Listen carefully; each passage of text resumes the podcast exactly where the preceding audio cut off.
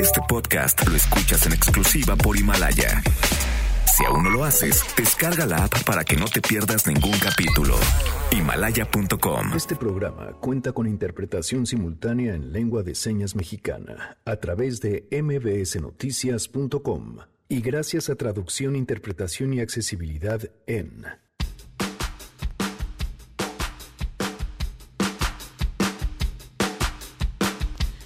Hace unos días, una joven denunció la presencia de cámaras en los baños de mujeres en la UNAM. ¿Qué ha dicho la institución y cómo ha reaccionado la comunidad estudiantil? Más adelante vamos a platicar sobre este tema.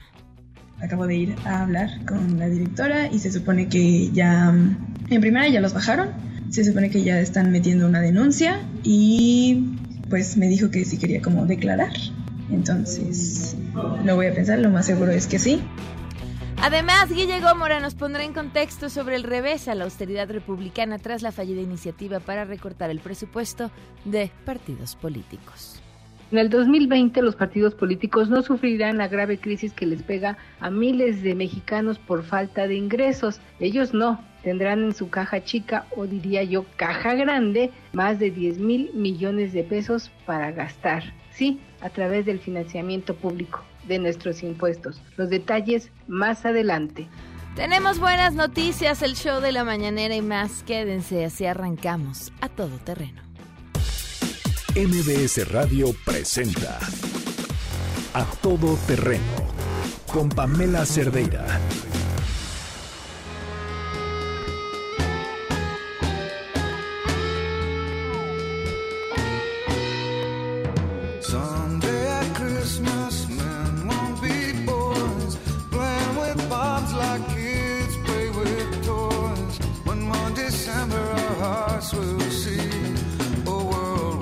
Trae un suéter rojo de Santa Claus, aretes de esfera, gorro navideño, lo que parece ser un pico de duende en los pies, en los zapatos. Y, y ese anillo de árbol de Navidad, ¿de dónde lo sacaste, Janine? Vienes completamente vestida para la época. Claro, le quité unas cosas al árbol. Parece que tú y yo vamos a cantar, nos pusimos exactamente ¿Verdad? lo mismo. Estamos tan animadas y tan navideñas que las dos venimos de negro, completamente vestidas de negro. Así es. Van, buenas tardes, buenas tardes a todos. Mañana de verde grinch o qué? Anda, de- podría ser verde Grinch. Es más, Michael tiene un suéter verde Grinch Ah, que, se, que se una. Eh, pues sí, me parece muy bien. Ok. Janine, buenas tardes. ¿qué Pues buenas escuchando? tardes, estamos escuchando. Hoy será martes de Navidad rockera.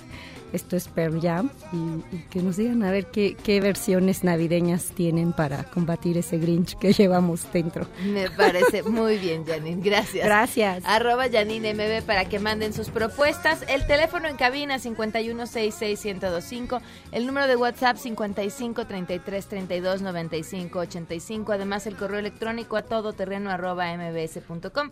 Y en Twitter, Facebook e Instagram me encuentran como Pam Cerdeira. Estoy atenta a sus mensajes. Les recuerdo que tenemos una lista de difusión y a través de esta lista de difusión en WhatsApp, pues todos los días les mandamos eh, mensajes, preguntas, comentarios, lo que vamos a tener en el programa para poder estar en contacto. Si quieren ser parte de la lista, nada más ponen su nombre, dicen quiero ser parte de la lista y ya están. Con eso podemos estar comunicados y, y así pues más en contacto y lo de su nombre es muy importante porque así es como me gusta platicar con ustedes, pues sabiendo con quién hablo y, y así poder tener seguimiento de nuestras conversaciones y demás temas y cosas que les preocupan.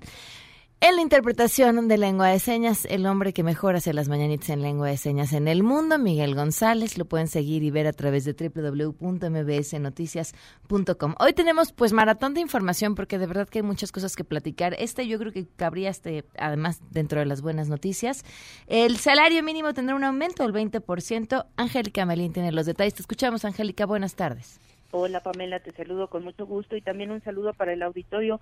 Así es, es el gobierno federal el que eh, pues anunció el día de ayer el monto al que subirá el salario mínimo a partir del próximo primero de enero de 2020 y bueno pues sí se trata de un aumento que es más eh, representativo que en otros años y los funcionarios federales eh, encabezados por la secretaria del trabajo la secretaria Luisa María Alcalde destacaron que se trata del incremento más eh, notable y pues consistente de los últimos 44 años. A cuánto sube el salario mínimo el año siguiente para los trabajadores en nuestro país de 102 a 123 pesos diarios. En el Palacio Nacional, la funcionaria federal, acompañada por el presidente de la República, por líderes empresariales, por dirigentes sindicales y más funcionarios federales, bueno, pues destacaron que este aumento, eh, pues eh, realmente es eh, más notorio que en algunos otros años y bueno, pues consideraron que ayudará a pues resarcir la pérdida del poder adquisitivo en el salario de los trabajadores que se ha vivido en el país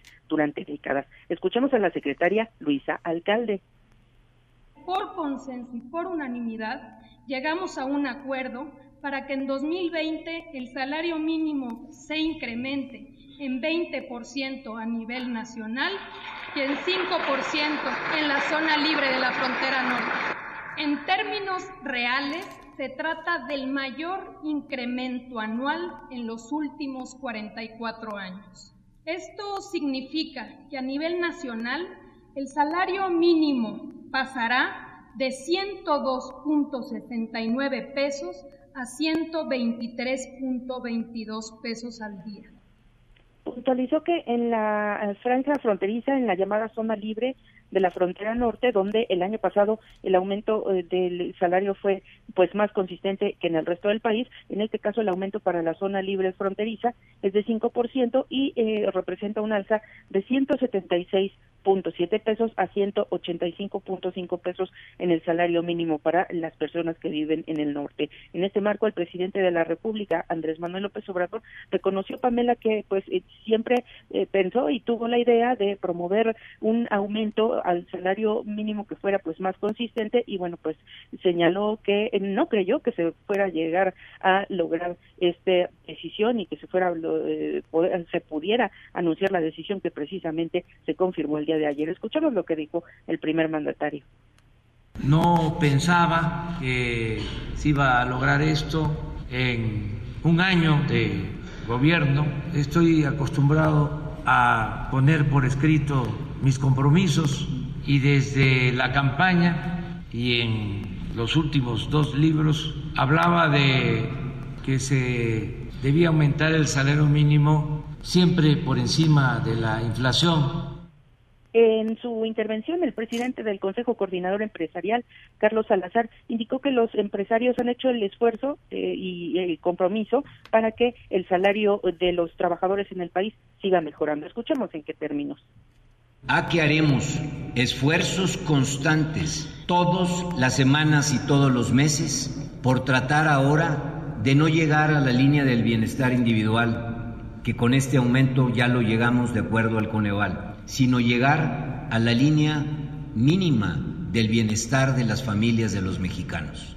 Si logramos este objetivo, tendremos solo familias mexicanas recibiendo al menos 6.500 pesos de sueldo por mes. Este es el lugar a donde queremos estar Así se plantearon esta meta los empresarios del país y bueno, los eh, encargados de presentar el aumento al salario mínimo consideraron que pues este incremento de 102 a 123 pesos diarios ayudará a que la economía en el año 2020 pues se desarrolle un poco más, que crezca un poco más y por supuesto que se recupere el, poder de adquisitivo de las familias en el país. Pamela es el reporte. Muchísimas gracias, muy buenas tardes. Hasta luego. Después de leer algunas de las declaraciones sobre este tema, yo no podía quitarme la cabeza aquella declaración de Ernesto Cordero, de la que nos reímos muchísimo en su momento, cuando decía justamente que ya una familia con 6.500 pesos al mes podía tener casa, coche, escuelas y bueno, pagar una serie de cosas que, que pues eso, eso, eso provocó, eso provocó en ese momento la declaración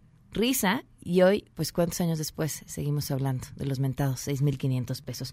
Bueno, en otro tema, y le- les voy a platicar brevemente esto porque ah, me parece importante que lo tengan en mente, me pasó el día de ayer y es del tipo de información que uno no quiere compartir, pero pues bueno, está pasando y hay que estar atentos. Sé que nos escuchan desde muchas partes de, de la República, incluso fuera del país, pero la gran mayoría se encuentran en la Ciudad de México. Ayer me detuvieron por la noche saliendo de una cena en Santa Fe un, par de policías.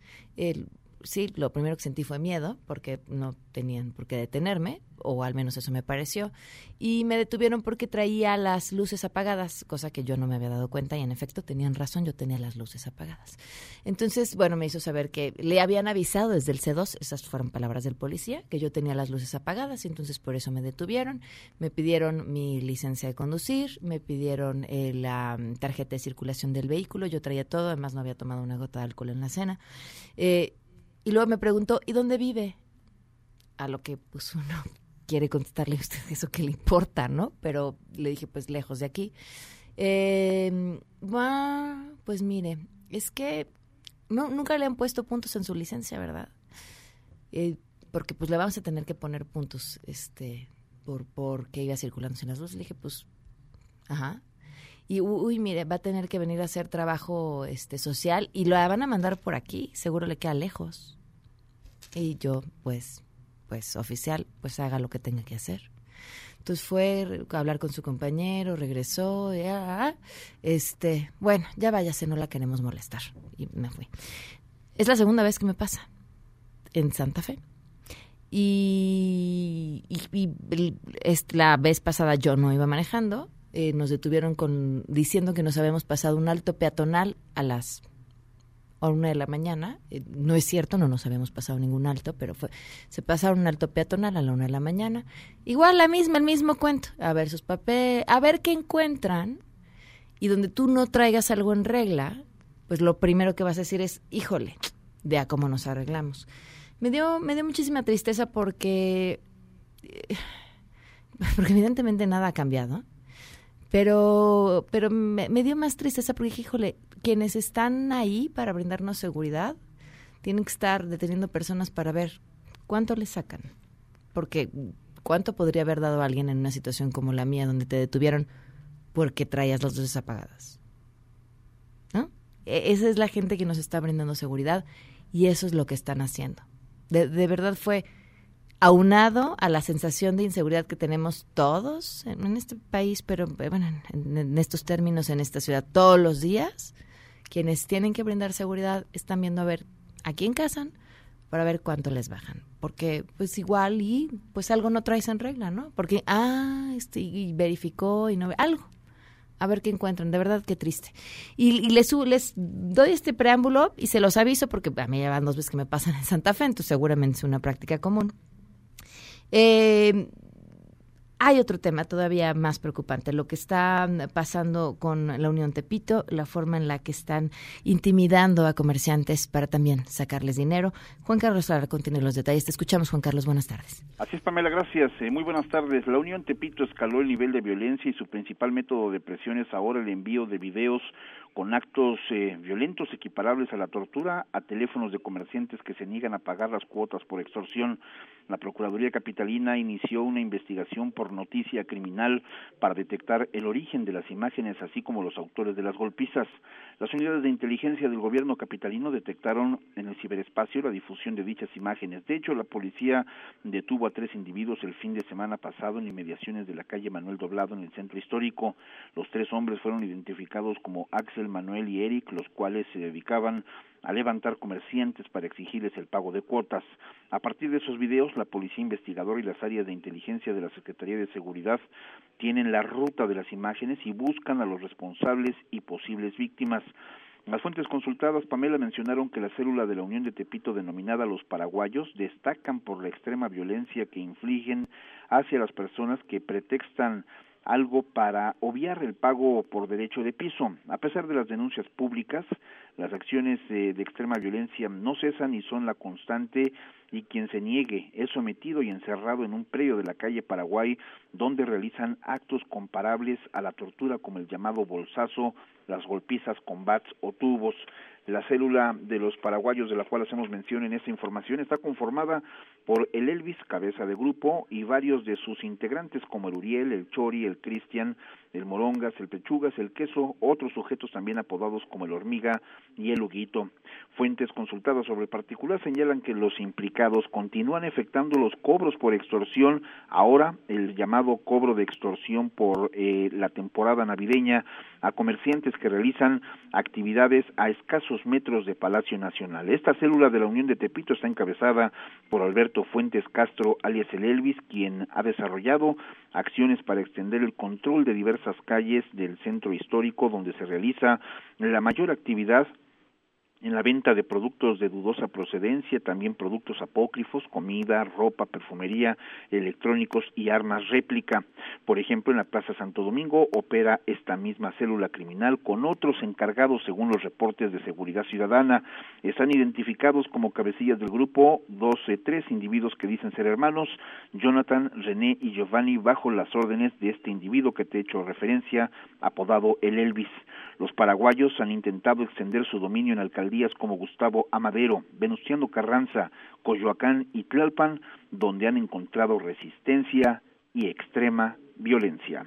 Pamela, el reporte que tengo. Gracias, Juan Carlos. Buenas tardes. Buenas tardes. Tenemos buenas noticias. Nos acompaña León Felipe Rubló, director del primer festival navideño. Bienvenido, gracias por estar con nosotros. Hola, gracias a ustedes. A ver, cuéntanos de este evento, de qué se trata, qué es lo que van a tener. Mira, este primer festival navideño lo organiza Martes de Ópera. Este, somos una asociación civil que nos dedicamos a propagar la cultura. Y este primer festival sale como una idea eh, para ayudar a los que menos tienen. Además de propagar la cultura, que creo que nos hace bastante falta en este país. Y ya iniciamos el festival, lo iniciamos el domingo 8 de diciembre Ok. con una pastorela en la antigua escuela de medicina. Eh, la semana pasada y esta eh, terminamos el día 20 de diciembre. Precisamente el día de hoy tenemos dos conferencias musicalizadas. La primera va a ser a las 5 de la tarde en el- la biblioteca Miguel Lerdo de Tejada. Y la segunda conferencia va a ser a las 7 de la tarde en el Museo del Estado. ¿De qué son las conferencias? Eh, la primera conferencia va a hablar sobre el barroco, el maestro Francisco Hernández, que es un experto. Y aparte, lo importante de esta conferencia, bueno, no lo importante, la eh, Diferencia. diferencia, exacto, es que va a ser musicalizada. Es decir, vamos a intercalar junto con el conferencista eh, piezas musicales en vivo navideñas Wow, en este tema, en este caso del tema del barroco mexicano. Y la segunda conferencia va a ser sobre villancicos de Sor Juana Inés de la Cruz Ok. en donde evidentemente también el conferencista va a hablar y se van a intercalar los villancicos en vivo, de, algún- de algunos villancicos, perdón, de Sor Juana Inés de la Cruz. ¿Qué se necesita para acudir? Mira, son gratuitos todos nuestros eventos, pero estamos pidiendo eh, que lleven un donativo en especie en nuestra página de internet www.martesdeopera.com y en Facebook.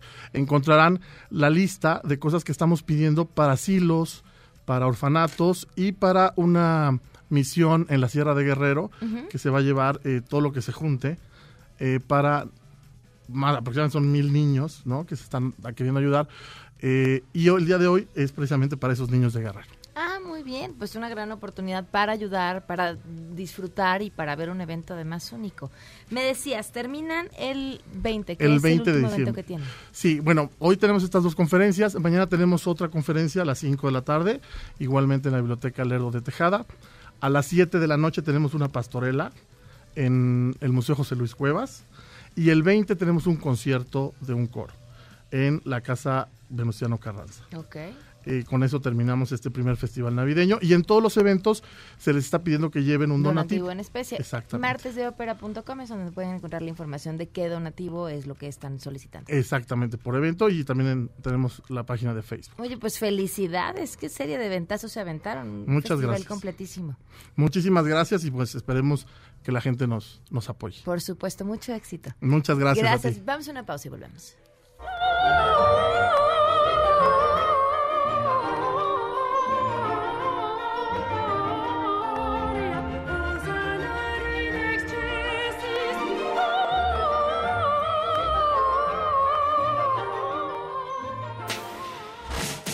Regresamos a todo terreno.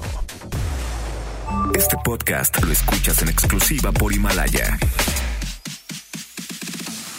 A todo terreno con Pamela Cerdeira. Continuamos. I've been waiting on you. That's funny, kid. Because I've been coming for you.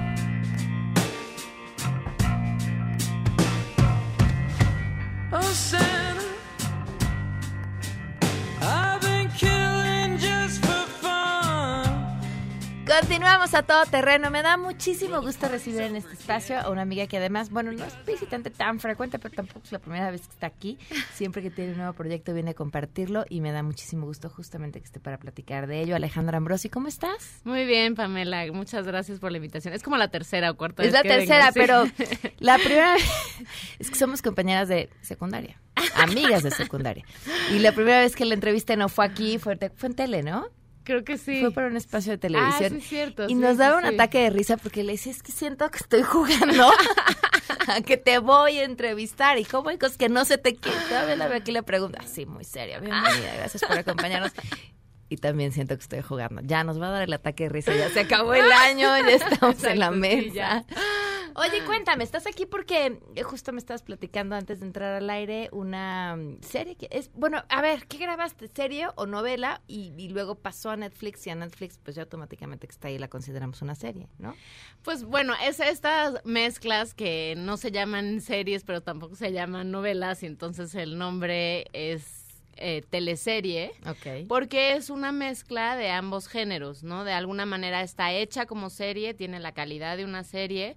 eh, ¿Y eso qué significa? Significa que no está, no, no está grabada a tres cámaras, ¿no? Entonces no hacen como el switcheo de las cámaras a la hora. A lo mejor la gente no lo entiende cuando lo estoy No, pero platicando. explica, eh, O sea, está hecho más como en cine, que es o a una cámara o a dos cámaras. Y eso hace que la calidad y, y al momento en el que tú lo veas no, no parezca una novela. Ok. Entonces parece serie, pero, so- pero es un formato largo, son 64 capítulos. Ok. Y digamos que la historia, pues, o sea, pasa por un millón de cosas. Entonces no es, no tiene como la, la, la contención, ¿no? De una serie de 13 capítulos. De repente ahondamos en la historia de del personaje de Eric Heiser, que es el presidente, de repente ahondan en mi historia, que soy una periodista, y entonces van, o sea, digamos como que es, es, es una novela larga, ¿no? Como si la estuvieras leyendo es, extendidamente, y este, y pues bueno, es, esta la produjo originalmente Telemundo, y ahora llegó a Netflix, acaba de llegar el 10 de diciembre, ahorita estamos dentro del top 10 de lo, de lo más visto en México. Muchas felicidades. Gracias, muchas, muchas gracias. Y pues la premisa principal es que meten a la cárcel al presidente de México. Ok. Y a partir de ahí pues se desata obviamente toda una guerra de poder. Y, y, bueno, pues mi personaje que es eh, esta periodista como de gran prestigio, que soy la ex esposa del presidente, no soy la primera dama, soy la ex esposa, no, no llegué a hacerlo. Ok. Eh, pero bueno, yo pues de alguna u otra manera pues empiezo a hacer una investigación a fondo para desenmascarar qué hay detrás de ese encarcelamiento. Ok. Es un thriller político eh, muy ad hoc a la época y a lo que estamos viviendo no solamente en México, sino en todo el mundo y en Latinoamérica, ¿no?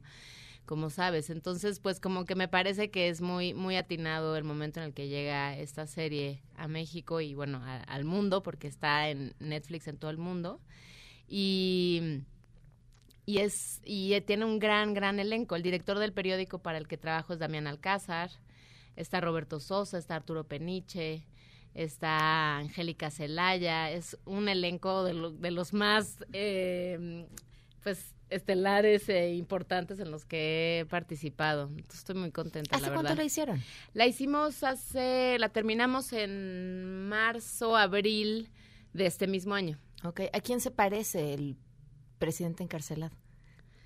¿A qué, a cuál ¿A de cuál- a cuál de todo? Pues presidentes? sí, porque- Pues es una mezcla, la verdad no quiero, no, ya, ustedes hagan sus propias conclusiones. Tiene como, agarra cositas de, de varios de, de nuestros este, gloriosos presidentes.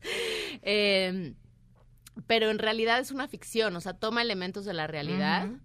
Eh, de hecho, está casado con una actriz. Ok. Pero no se parece tanto a ese presidente. Te digo que toma, toma elementos. Eh, y bueno, pues, o sea, también vale la pena mencionar que los personajes principales en esta serie, en, el- en este caso Eric Heiser, el que es que interpreta a Carmelo Alvarado y, y el mío, que digamos, porque somos almas gemelas, ¿no? O sea, es como la historia de amor central de, de este thriller político.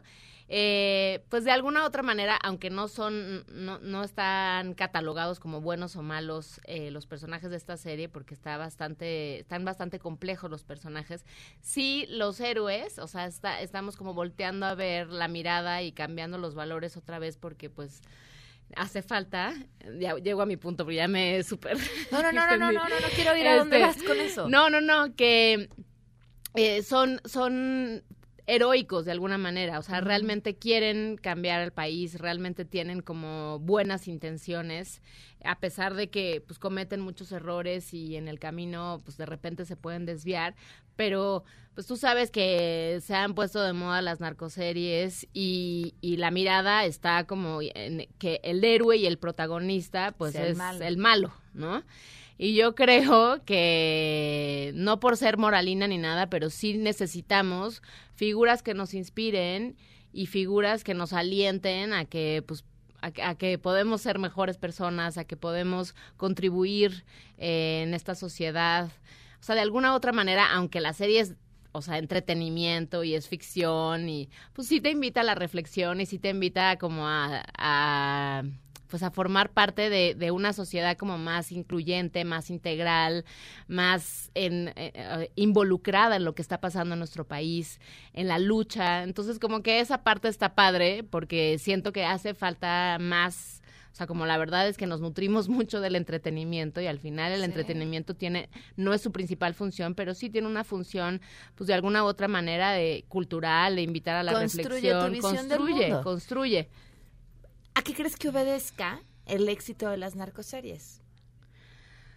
Pues, pues porque la construcción de la realidad, pues está eh, en estos momentos de nuestra realidad, pues muy, muy basada en que el poder eh, la- lo tienen los narcos, ¿no? Y, y el control y y de alguna otra, no sé, o sea, Eso como que no, no, no, no, te- no tengo como una sola respuesta, o sea, yo creo que es un problema, es una pregunta muy interesante y muy compleja, no creo que sea una sola cuestión la que obedezca a por qué tienen tanto éxito, ¿no? Pero pues sí, hay una tendencia muy, muy fuerte a que eso sea lo que nos guste y nos atraiga y que de pronto pues haya niños o adolescentes que pues sus personajes heroicos sean los narcos.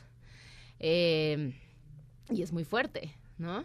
Entonces, pues como que por eso siento que esta serie tiene un elemento muy importante, pues como para contribuir a decir, pues digo, sí están esas series, o sea, ojalá no se sigan haciendo tanto, no, o sea, yo creo que el contenido tiene que ser lo más diverso posible, ¿no? O sea, no, no creo que estemos hoy en día en una época en donde tengamos que censurar el contenido, porque más bien tenemos que crear una sociedad con criterio eh, para decidir, ¿no? Que- o ver. sea, qué ver y qué no ver. Pero pues sí, o sea, de pronto ofrecer contenido en donde tengamos personajes que, que nos inspiren y que nos lleven a como a, a- a pensar que, que hay un camino posible, pues, o sea, creo que hace falta. Y que, y que los niños o la juventud diga, ah, pues está increíble que, que existan, ¿no? O sea, A ver, y, y, y para la misma industria que está generando contenidos que una serie como esta en la que estás tú, bueno, teleserie como esta en la que estás Ajá. tú, que se encuentre entre las 10 eh, más vistas de Netflix a muy pocos días de haberse estrenado, es una gran noticia. Es decir, sí ahí está el público que quiere ver otra cosa. Claro, claro, definitivamente. Y también el público que está ávido como de contenidos diferentes, porque dentro de que combina el melodrama con la serie, pues finalmente es un género poco explorado en México, ¿no? el, el- la intriga política. eh, separado también de los, del melodrama tradicional Es que el que hacía mexicano. intriga política ahora está haciendo política. Intrigosamente, pero ahí está. o sea, perdón. Este, en otros temas. Eh, ¿Qué más estás haciendo, Ale? Pues estoy, ahorita terminé una película muy linda que se llama Donde los pájaros van a morir, que tiene un nombre así como muy dramático, pero en realidad es una comedia. eh, dirigido por una mujer, lo cual está increíble porque necesitamos más directoras mujeres en este mundo y en México, que se llama Ana Elaine Cali Mayor y, mm, y que protagoniza Flavio Medina, que es un gran actor que tenía muchísimas ganas de trabajar con él y que por fin nos tocó y la acabo de terminar. Ok. Así que bueno, pues termino el año como muy contenta trabajando y pues ahí también sembrando semillitas para desarrollar un par de proyectos el año que entra. Ok, pues ya que pues ya a te vendré a año. contar, exacto, ya te vendré a contar cuando cuando se concreten un poco más, pero estoy como en una etapa en donde quiero pues yo empujar también mis propios proyectos. Que ya habías hecho algo. Hice una webserie, sí, que de hecho creo que por eso vine Sí, una, una de, de mis visitas. Este, sí, hice eso ya hace varios años y luego pues ya me clavé trabajando y ahora traigo como un par de, de cosillas ahí, como en diferentes áreas, uno en teatro, otro en cine y otro en, en una serie. Muy bien, pues ya nos Entonces, vendrás a platicar sí, sí. entonces. Mucho éxito. Gracias, Pamela. No se pierdan el preso número uno en Netflix. Gracias, Ale. Gracias. Vamos a una pausa y volvemos. Regresamos a todo terreno. Este podcast lo escuchas en exclusiva por Himalaya. A todo terreno con Pamela Cerdeira. Continuamos.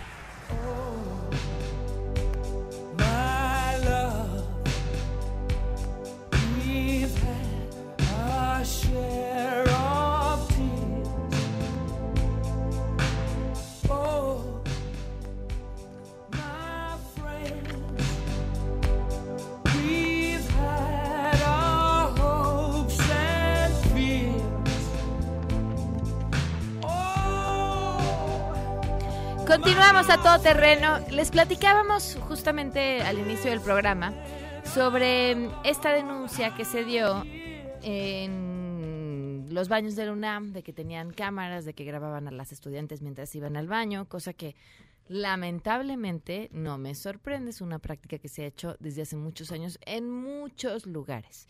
Eh, y, por supuesto eso, el que el que no sorprenda no quiere decir que que no sea lamentable y que tenga que ser eh, perseguido y que tenga que ser castigado. Nos acompaña un estudiante de la UNAM que nos da su testimonio en forma anónima. Gracias por acompañarnos. Muy buenas tardes. Buenas tardes. Cuéntanos qué es lo que ha estado pasando, qué es lo que han estado denunciando y qué respuesta ha dado la UNAM. Pues te cuento un poquito del contexto. Desde noviembre del 2017 había habido múltiples denuncias en redes sociales de hombres que entraban a los baños de mujeres y esto llegó al punto de que en diciembre de 2017 se instaló una red de botones de pánico en cada cubículo, una red similar a la que hay en la Facultad de Filosofía o en Ciencias Políticas.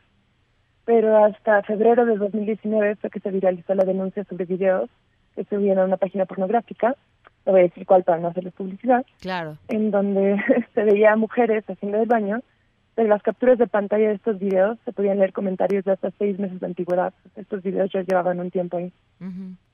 Ah, parte de las acciones de los estudiantes organizados de la facultad fueron las intervenciones a los baños para alertar sobre el riesgo de ser grabadas.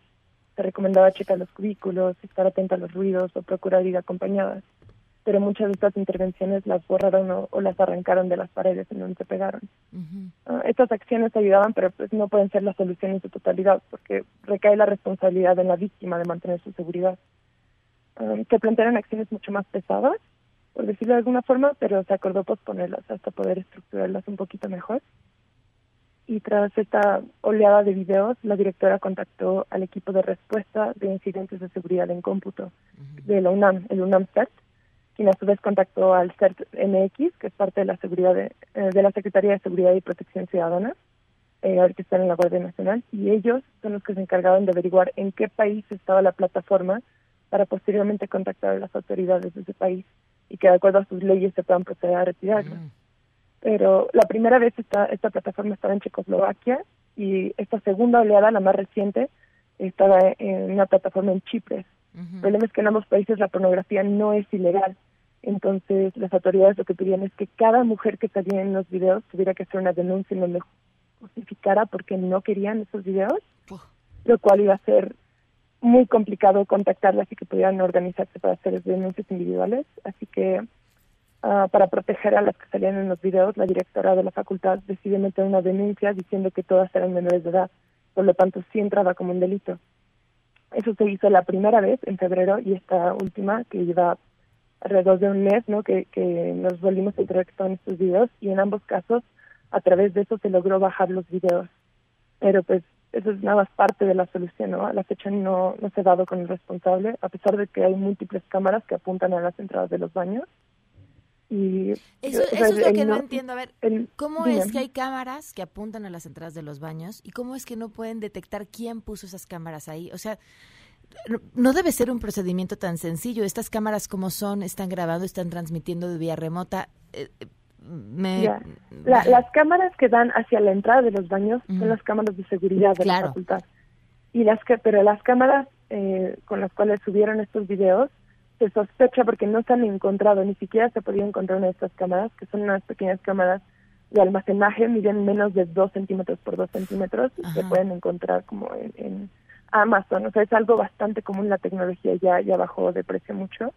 Esas son las que no se han podido encontrar, pero las cámaras de la facultad que apuntan hacia la entrada de los baños, eh, que son con las cuales se podrían encontrar los responsables, simplemente no, o sea, en las grabaciones se ha checado de cierta fecha para acá y no se han visto ah, a sospechosos entrar, se ven a mujeres, se ven a personas de intendencia y el, dentro de las investigaciones los mosaicos y los fluxómetros que aparecen en los videos, algunos ni siquiera corresponden a los de la facultad. Incluso ah, desde el CERT MX, eh, cuando empezaron a checar am, eh, la información de los archivos de los videos que se fueron bajando, son videos que se grabaron hace mucho tiempo, que Mm. ahora están subiendo a, las- a estas páginas de pornografía, pero que muchos no son recientes. Entonces también abre la pregunta de por qué ahora se están subiendo estos videos y se están etiquetando como videos de la Facultad de Ciencias cuando muchos no corresponden videos grabados ahí. Que, o sea, es importante no perder de vista que sin importar en dónde fueron grabados, pues siguen violentando la integridad de las mujeres. No, bueno, por ahí, ¿no? supuesto, claro. pero pero sí abre muchas sí, muchas preguntas no es nada más una cuestión de ah está sucediendo aquí y se está haciendo de esta forma hay las investigaciones siguen eh, siguen haciéndose la fiscalía de delitos sexuales de la Ciudad de México ya abrió una carpeta de investigación de oficio ayer fueron del Ministerio Público a la facultad a revisar los baños y paralelamente la dirección contrató a una compañía para certificar eh, que en los baños no hay instalación de estas cámaras eh, clandestinas por así decirlo. Pero eh, pues sigue sigue el proceso no se ha podido dar con un responsable. Ah, la organización por parte de los estudiantes también ha sido ha tenido algunos frenos simplemente porque hay múltiples corrientes de luchas no hay quienes ya les basta con que se bajen los videos hay otros que quieren organizar brigadas para encontrar al responsable y hacer justicia Ah, pues finalmente tenemos que aprender a tomar las decisiones colectivas no reconociendo que cada una tiene tiene formas de hacer las cosas, o tiene una realidad individual que la motiva a querer hacerlo de, cierta forma. Que son procesos lentos también. ¿Qué tiene que pasar eh, para que esto no siga sucediendo? Porque tú dices, bueno, mandan un equipo a vigilar que no haya ninguna. Sí, hoy. Pero la vuelven a subir, la suben o la vuelven a poner mañana, la quitan al día siguiente, el video lo suben tres años después, esos videos de las cámaras de vigilancia de afuera ya no van a existir, no puedes revisar tres años de videos, saber quién entró, porque además, pues a- además, si es una cámara de ese tamaño, quién haya entrado. Va- Es imposible o es casi imposible saber que quien lo puso ahí eh, pueda saberlo a través de una cámara de vigilancia, porque ni siquiera lo- se lo va a saber, ¿no? Puede poner en la bolsa del pantalón.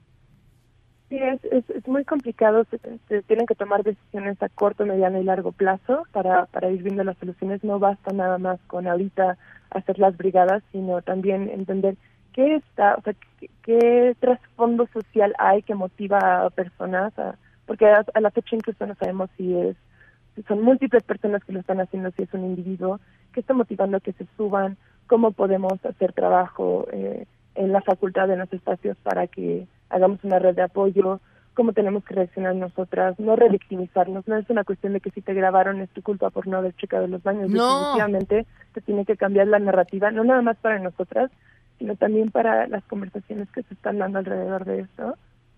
Y también eh, es, es un hay, las autoridades están limitadas en su en su accionar por eh, por cómo se construyen y nosotros tenemos nosotras estudiantes organizadas tenemos otras limitaciones y tenemos que aprender a trabajar eh, en conjunto y definitivamente exigir que se haga el trabajo afortunadamente esta administración ah, ha hecho su chamba y tiene apertura para que se planteen propuestas pero ese no es el caso en la mayoría de las administraciones o o las autoridades de las instituciones. ¿Tienen, ¿tienen ya propuestas claras, eh, delimitadas o ejes de acción que ya vayan a empezar a funcionar?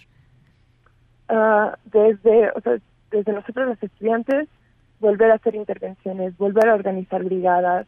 Ah, hay algunas que simplemente eh, no, no, no vamos a compartir por seguridad de nosotras, pero ah, tenemos, ahora con esto de saber que no hay cámaras fijas ahí, ya se hizo la certificación de que no hay cámaras fijas, eh, es plantearnos, bueno, entonces no es que podamos encontrar una, esperar a ver cuándo regrese esta persona a recogerla, sino que probablemente las estén portando, o incluso cuestionarnos qué pasa si ya no están grabándolos en los videos de la facultad, cómo podemos hacer un vínculo con otras escuelas para protegernos entre todas. ¿Qué tal si los videos los están grabando en otro lugar, pero por hacer polémica están etiquetándolos como facultad de ciencias? Entonces, esos contactos es mucha chamba y, y nuevamente, ¿no? O sea, tenemos que aprender sobre la marcha, pero es importante que, o sea, se agradece que estos espacios estén dando difusión a la situación, porque también hace que si alguien tiene una muy buena idea, pues la pueda compartir. Y, ¿Cómo, cómo les pueden contactar? Ah, la verdad es que no es tan difícil encontrar. Yendo a la facultad, eh, también están todas las redes sociales, las páginas de la colectiva. Hay otra organización de mujeres en la Facultad de Ciencias que es la Espacia. Am, en general, ya por, lamentablemente por tantas coyunturas, estamos bien conectadas a las distintas colectivas y organizaciones de mujeres. Entonces, con encontrar a una puedes lograr el contacto con las demás. Perfecto. Pero sí. Pues te, te agradezco mucho que, que- nos cuentes el contexto de esta historia y por supuesto pues todo el trabajo que están haciendo. Muchísimas gracias. Muchas gracias por el tiempo. Hasta luego. Vaya, eh, hay que reconocer la labor, ¿no? De quienes están organizando para decir, vamos a intervenir los baños para avisar a quienes vayan al baño. Pero véanlo del otro lado, ¿qué historia estamos contando? ¿Qué estamos vamos a intervenir los baños para advertirle a las mujeres que no vayan solas, que vigilen si hay una cámara que las está grabando mientras están en el baño. Es horrible y lo que es todavía peor es que es la única alternativa o al momento lo único que parece viable para evitarlo. Ay, pero. Luego se preguntan. Vamos a una pausa y hablamos. Regresamos a todo terreno. Este podcast lo escuchas en exclusiva por Himalaya. A todo terreno con Pamela Cerdeira. Continuamos. Guillermina Gómora en contexto. A todo terreno.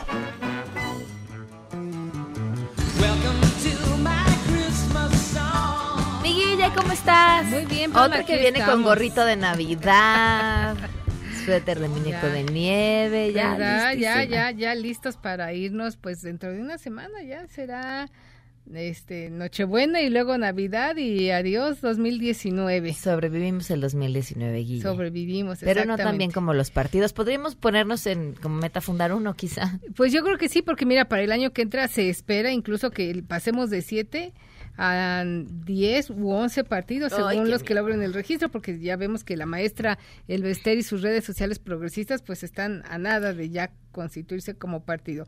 México Libre, igual hace unos días Margarita Zavala dijo que estarían ya listos también con muy pocas asambleas que les hacen falta para cumplimentar. Entonces ahí ya tienes dos. Pero con los personajes de siempre, lo que es tristísimo. Sí, es, es muy triste.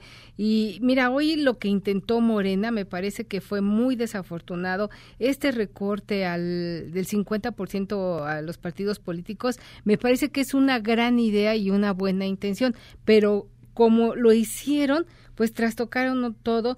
Y obviamente que sus incluso sus partidos aliados como es el Verde y el del Trabajo, pues al final votaron en contra de esta iniciativa que mandó el presidente a, través de Mario Delgado a la Cámara de Diputados. Entonces no prosperó y se volvió a quedar en el cajón. Y nuestros eh, flamantes este dirigentes de los partidos políticos pues tendrán el año que entra a su disposición más de 5 mil millones de pesos, 5 mil 239 para ser exactos, del gasto público que sale de nuestros impuestos, pues para gastárselos alegremente. El año que entra no hay elecciones. La madre de todas las elecciones, como la han llamado, es en el 2021, donde está en juego la renovación de la Cámara de Diputados y 15 gubernaturas. Pero hay otro detalle que no se ha explicado muy bien, que es que aparte de estos 5.239 millones de pesos para los siete partidos a nivel federal, está la derrama de otros más de 4 mil millones de pesos para los partidos en los estados de la República. Entonces estás hablando de 10, más de 10 mil millones de pesos, pues que van a, ser, van a distribuir y a gastarse como ellos consideren conveniente, ¿verdad? Aunque hay algunas reglas en el gasto, ¿verdad? Pero, por ejemplo, mira, a ver, dime, uno de los rubros dice que en los que ellos tienen que gastarse dinero, 99 millones en franquicia postal. ¿Quién usa el correo hoy? Luego otro, 693 mil pesos para franquicia telegráfica. ¡Ay, no! Ya no hay. O sea, sí existen las oficinas de telégrafo, sí existen las, las oficinas del Servicio Postal Mexicano, pero nadie las ocupa. Son servicios que lamentablemente se han dejado usar y mantienen esos rubros de gasto dentro de estos 10 mil millones de pesos que te acabo de nombrar. Pero bueno, va a ser muy interesante porque sí por transparencia podemos pedir exactamente en qué se han gastado cada peso cada uno de los partidos. Pues Entonces vamos a ver qué pasa con el dinero en esos rubros. Ojalá y ojalá que respondan porque no se vale que este dineral que se requiere para hospitales, para escuelas, para vías de comunicación, para abatir la pobreza en este país. Incluso se podrían generar o crear fuentes de empleo, que estos 10 mil millones de pesos se canalizaran para, por ejemplo, apoyar a los micro, pequeños y medianos empresarios. Imagínate lo que se podría hacer. O para la investigación. O sea, sería otra cosa, seríamos otro país, sobre todo cuando los partidos políticos están tan desprestigiados ante la sociedad, ante la ciudadanía. Digo, hoy vemos cómo por eso es que se hay esta fragmentación, pero también esta pauperización, diría yo, de la política, del ejercicio de hacer política, porque como bien señalaste al inicio del comentario, vemos más partidos, pero vemos a los mismos personajes. La maestra el Bester Gordillo con sus redes sociales progresistas. Dime, busca hacer política a partir del año próximo que logre ya su registro de manera oficial. La maestra, por Dios, salió de la cárcel por lo que gustes y mandes, pero está afuera, con un desprestigio total. Pero ahí está un partido. y la- Otro. otro partido. Y la gente creyó, o sea, tan cree en eso, o le favoreció, que cumplió con todas las asambleas que demanda el Instituto Nacional Electoral para alcanzar su registro. Pues ¿Dónde sí, está la memoria de los mexicanos? Que controla, porque debajo de todo eso hay un sistema que le permite controlar esos grupos. O sea, ahí, y ahí seguirá. ¿no? Sí, y ahí seguirán. Por eso esto que sucedió en la Cámara de Diputados me parece que es un preludio de lo que veremos de esta guerra electoral en el 2021. Ujú. Porque de entrada no quisieron, pues eh, dice el presidente que se va a presentar en el próximo periodo que inicia en febrero próximo, pero pues no creo que prospere porque los partidos políticos tienen a sus representantes en la Cámara de Diputados y si ahí no pasa o si logra pasar, va a ir al Senado de la República y ahí la van a rechazar. Y la es- discusión es además más amplia, porque además, Guille, está el tema de una decisión de esta, que si bien todos aplaudiríamos, a quien favorece es al partido que más recursos recibe. Sí. Y a quien siempre acaba pegándole es a los partidos más chicos. Entonces, la discusión no solamente es el dinero, sino si les quitas, ¿cómo haces para no poner en desventaja a los más chiquitos? Pero cuando los más chiquitos son estos que están por llegar, también dices, ay, váyanse a volar. Exactamente. Entonces yo creo que esta iniciativa que no prosperó en la Cámara de Diputados, que el objetivo me parece de fondo era el de debilitar a la oposición, pues yo creo que la podríamos ver en dos planos para concluir, Pam, que sería uno, que esta reforma de aprobarse, pues asfixiara a la oposición, o sea, su, a la oposición de Morena, que hoy es el partido hegemónico y quiere ser el partido único. Y la otra, pues que al no aprobarla, exhibe a los partidos políticos a la oposición como mezquinos, pero yo creo que se autoexhibe también Morena al intentar hacer algo que sabe que no va a proceder, porque ellos son hoy día los mayores beneficiarios con una asignación de presupuesto para el año que entra por 1.700 millones de pesos. Guille, Entonces, muchísimas gracias. Ahí está ¿Tu la columna? discusión. Mi columna tiene que ver con el entuerto de los acuerdos eh, modificatorios del TEMEC. Ok. Entonces yo hago una pregunta que dejo ahí y que argumento, si ustedes me hacen favor de leerla en arroba Guille Gómora en Diario Imagen, y que se llama TEMEC, simulación, distracción o entreguismo. Ustedes ayúdenme a encontrar la respuesta, por favor. Gracias, Guilles. Pueden encontrarnos en himalaya.com o descargar la app y escuchar todos los episodios de este programa. Nos vamos a quedar en mesa para todos. MBS Radio presentó A Todo Terreno con Pamela Cerdeira, donde la noticia eres tú. Este podcast lo escuchas en exclusiva por Himalaya. Si aún no lo haces, descarga la app para que no te pierdas ningún capítulo. Himalaya.com